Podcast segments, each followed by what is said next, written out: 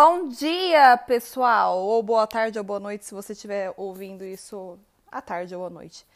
Hoje eu quero conversar sobre uma conversa. Não vou conversar sobre a conversa, mas eu quero conversar sobre o tema da conversa que eu tive com uma, uma cliente do meu processo de autoconhecimento, que é sobre expectativas.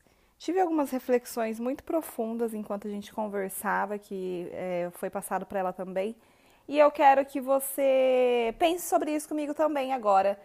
Vamos conversar sobre expectativas? Então vamos lá.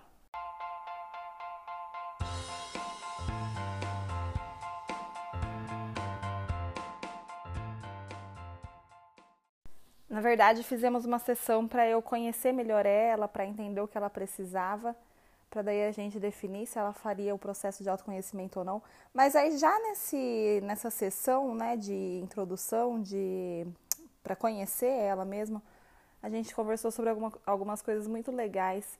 E uma delas foi sobre expectativa.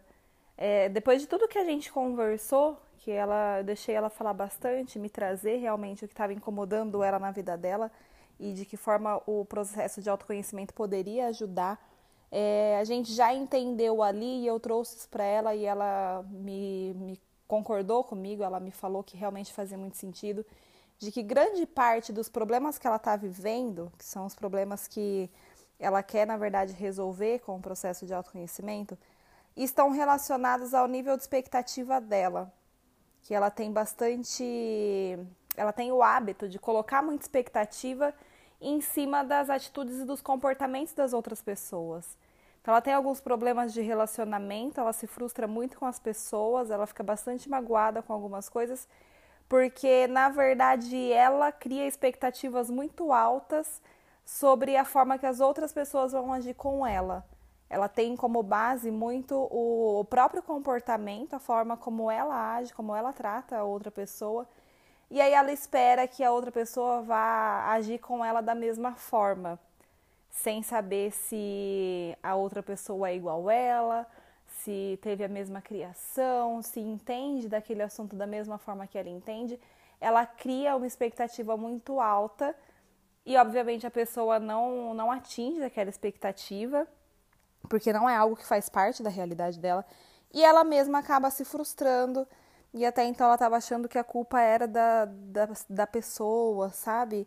Que não sabe lidar com ela, que não sabe corresponder ao que ela faz, que não sabe agir com ela da forma como ela gostaria, da forma como ela merece que, que seja tratada, quando na verdade a outra pessoa nem imagina que ela tem essa expectativa, a outra pessoa nem imagina que ela gostaria de ser tratada dessa forma, não, não imagina que é disso que ela precisa porque a vida dessa pessoa, da outra pessoa, é completamente diferente da vida dela, a criação é completamente diferente, uh, enfim, o, os gostos, a personalidade é tudo muito diferente.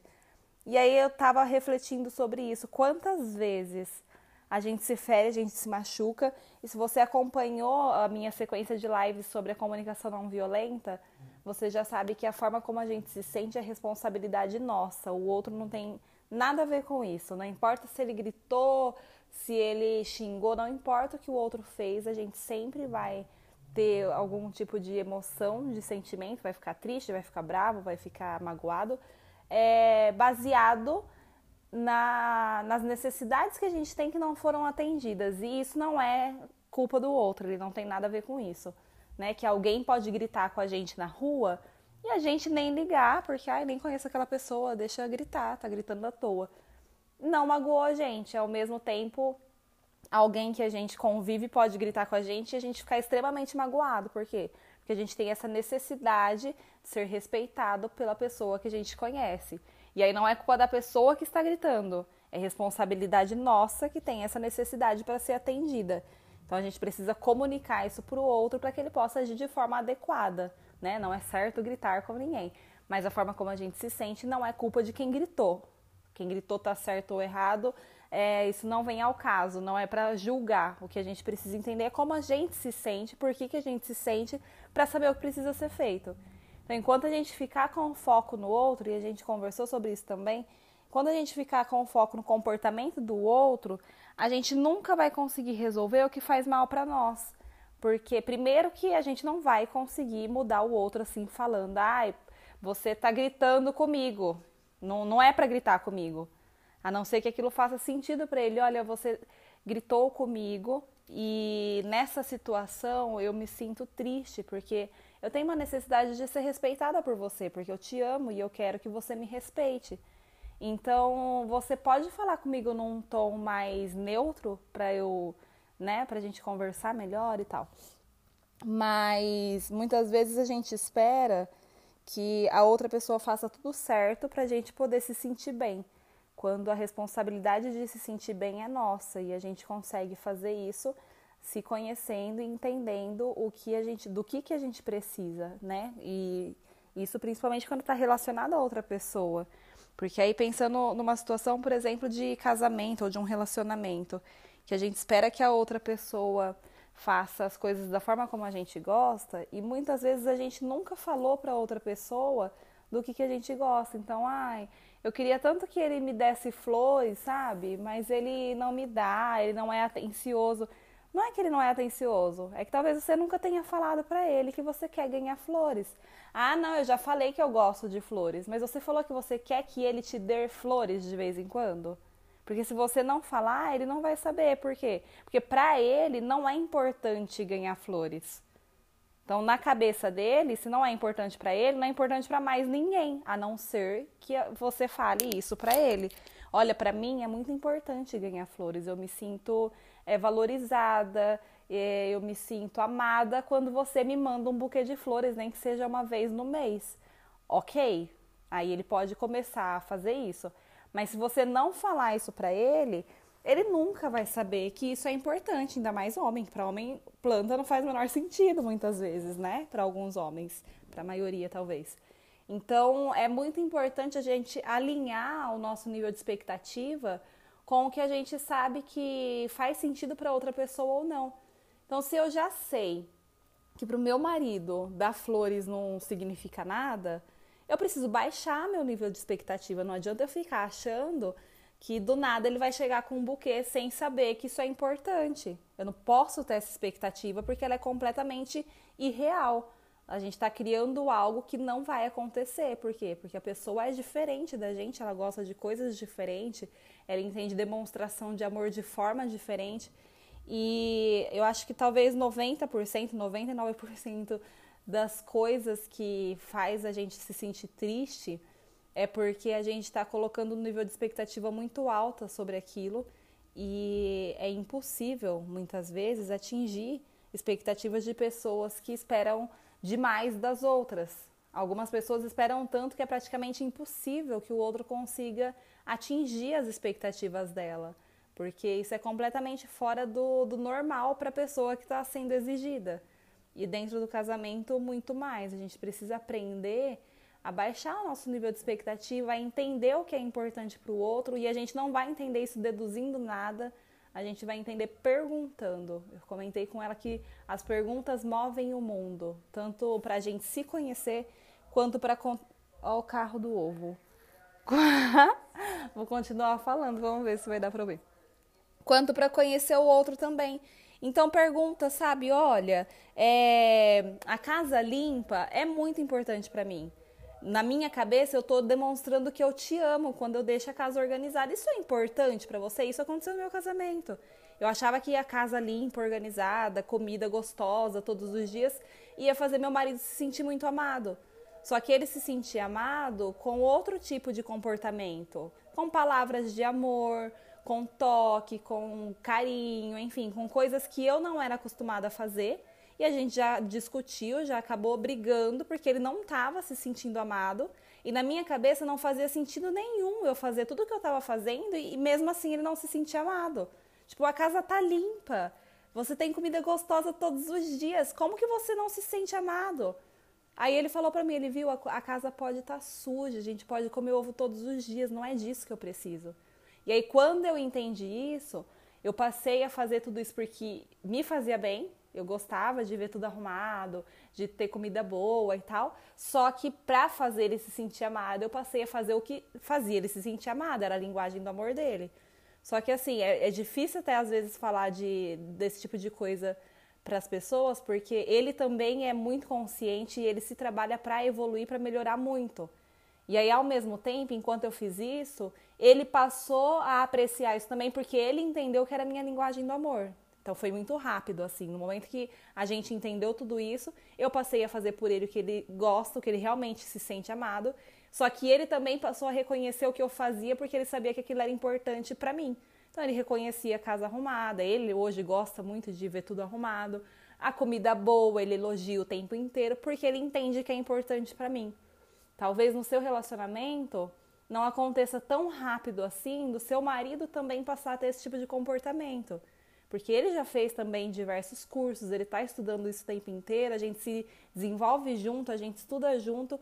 Eu confesso que acaba sendo um pouco mais fácil, por mais que não seja fácil, né? Já aconteceram muitas coisas que, se fosse ver pelas coisas que a gente lê, estuda, os cursos que a gente faz, era para ter sido muito mais tranquilo e não foi, porque não é para ninguém. Mas talvez você vai, eu tô falando isso porque talvez você pode tentar fazer isso no seu relacionamento e pensar, ah, mas eu fiz, não funcionou, não, não resolveu nada, ele continuou do mesmo jeito. Ok, então pode ser só que leve um pouco mais de tempo, mas vai resolver, de alguma forma vai ajudar. Você só vai ter que tentar mais, não vai ser, ah, vou fazer uma vez, falar uma vez e já vai resolver. Não, talvez você tenha que ter um esforço maior para ter esse resultado também na sua vida. Mas é extremamente importante você aprender a comunicar para o seu parceiro ou comunicar para as pessoas que convivem com você quais são as suas expectativas. Olha, eu tenho expectativa de que você faça essa, esse, essa tarefa para mim todos os dias, de repente, no trabalho. Você está falando mal de alguém que não está ajudando com tal coisa porque a pessoa é preguiçosa tal. Às vezes ela só não sabe que é importante que ela faça aquilo. Gente, acontece. Tem muitas coisas que a gente pensa, ah, não vou falar porque é óbvio, a pessoa tem que ter semancol. Não tem. Tem gente que você tem que falar. Então é tudo, tá tudo relacionado à expectativa que a gente tem, porque você é muito rápido e pega tudo no ar, entende tudo e, e é proativa, você espera que todas as pessoas sejam assim, mas elas não são. Entende? Então é extremamente importante aprender a comunicar o que a gente precisa, porque as pessoas não adivinham. E aí algumas vão entender só olhando para sua cara que você quer que ela faça aquilo, outras não vão. Outras se você não falar, olha, pega isso daqui que tá aqui, ó, em cima da mesa, aqui na sua frente, levanta com isso na mão, vai até ali naquela mesa e coloca ali naquela mesa. Se você não falar dessa forma, a pessoa não vai fazer. E não é muitas vezes, pode ser mesmo que ela esteja com má vontade e tal. Mas muitas vezes a pessoa simplesmente não sabe que você espera que ela faça aquilo. Tá bom? Então, a conversa de hoje é para mostrar que tem muitas coisas nas nossas vidas que pode estar tá fazendo mal para a gente, que pode estar tá magoando, deixando a gente triste, deixando a gente mal, uh, frustrado, achando que não tem solução, só por uma questão de, de equilíbrio de expectativa, só, só por a gente não saber ajustar o que a gente espera com o que a gente sabe que a outra pessoa pode oferecer ou não. E aí, às vezes, você quer comunicar algo também para outra pessoa que você sabe que para ela aquilo é impossível, ela não vai fazer porque não faz parte dela. Então, controla a sua expectativa, seja flexível, de repente muda um pouco aquilo que você espera para que seja possível da outra pessoa atender. Isso faz a gente viver de uma forma muito mais leve, muito mais fácil também para lidar com outras pessoas, principalmente relacionamento, principalmente namoro, casamento é muito mais fácil da gente parar de ter. de ficar se chateando por coisinhas, sabe? E aprender a, a esperar as coisas certas das pessoas certas, sem ficar fantasiando demais. Certo? Estou aprendendo isso tudo também. Tem apenas um ano de casado, fiz um ano agora em. Ontem, dia 20. Foi ontem, né? Foi ontem, dia 20. Acabamos de fazer um ano. Então, estou aprendendo muita coisa ainda, aprendendo a colocar em prática também, mas trago algo que, desde o namoro, na verdade, isso já fez diferença para a gente, aprender a alinhar as nossas expectativas e não esperar do outro mais do que a gente sabe que ele pode dar e nem ficar esperando que o outro mude. Mude você, alinhe você as suas expectativas, aprenda você a se comunicar e com certeza a outra pessoa vai mudar. Se você acha que isso não é possível, que não muda, é porque você não fez tempo suficiente. Você tentou uma, duas vezes, cinco, dez que seja e desistiu. Se em 10 vezes ele não mudou, é porque ele precisa de 50 vezes, de 100 vezes, mas não pare, porque você tentou duas vezes e não deu certo. Eu comentei com ela hoje que pessoas de sucesso tentam a mesma coisa milhares de vezes até aquilo funcionar. Quem somos nós, né, para desistir na segunda vez? É isso. Espero que vocês tenham gostado, que tenha feito sentido essa conversa de hoje. Se fez, compartilha com as pessoas. Obrigada por terem compartilhado naquela semana, acabei esquecendo de agradecer. Naquela semana que eu não estava entrando nas redes sociais, obrigada por terem compartilhado, por ter divulgado. Isso é muito importante para mim. Compartilhem esse também, me deem o feedback, me mandem mensagem para eu saber o que vocês acharam. E a gente se vê semana que vem. Beijo!